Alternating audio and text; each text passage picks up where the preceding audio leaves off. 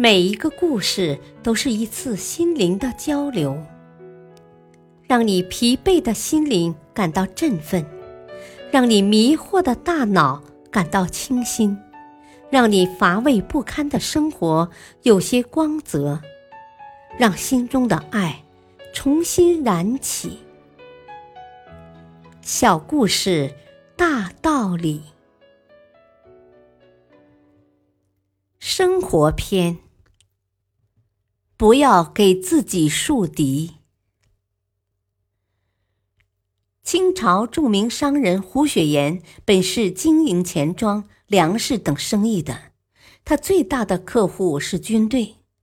有时出于生意上的缘故，胡雪岩会邀请一些名医开出处方，配制避瘟丹、诸葛行军散、红灵丹等药。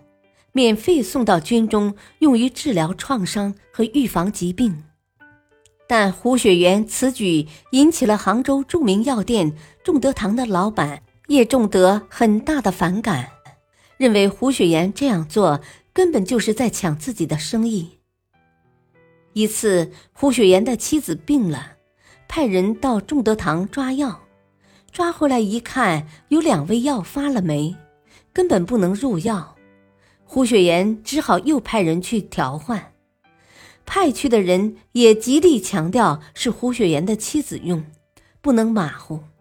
谁知不提胡雪岩的名字还好，一提反而坏了事。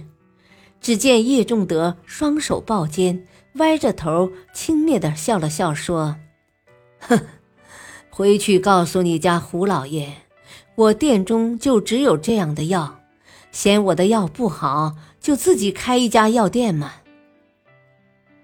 派去换药的伙计回来，将叶仲德的话回报给胡雪岩。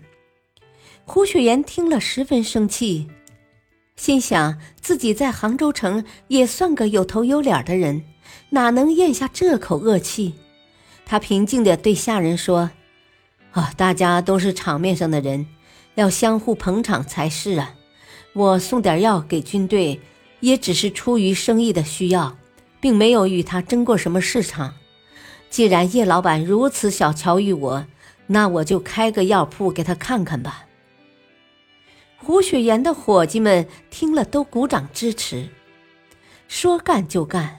没过多久，胡雪岩的庆余堂便在杭州最热闹的地方轰轰烈烈地开张了。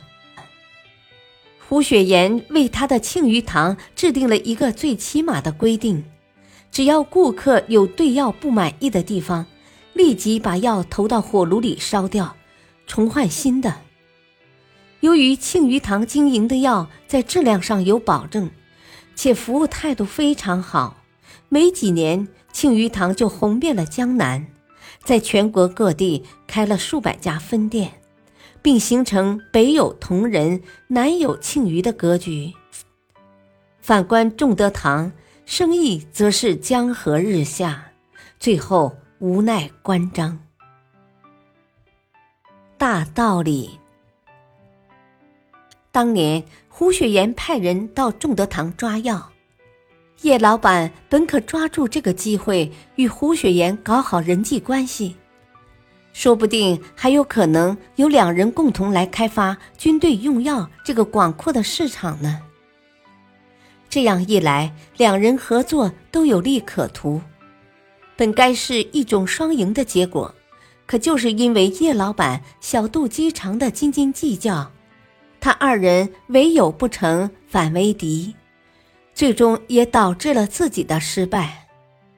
所以说，我们要与人为善。面对生活中的各种纠纷，不必太计较，给别人留一份面子，就是给自己留一线余地。感谢收听，下期播讲和睦相处的秘诀。敬请收听，再会。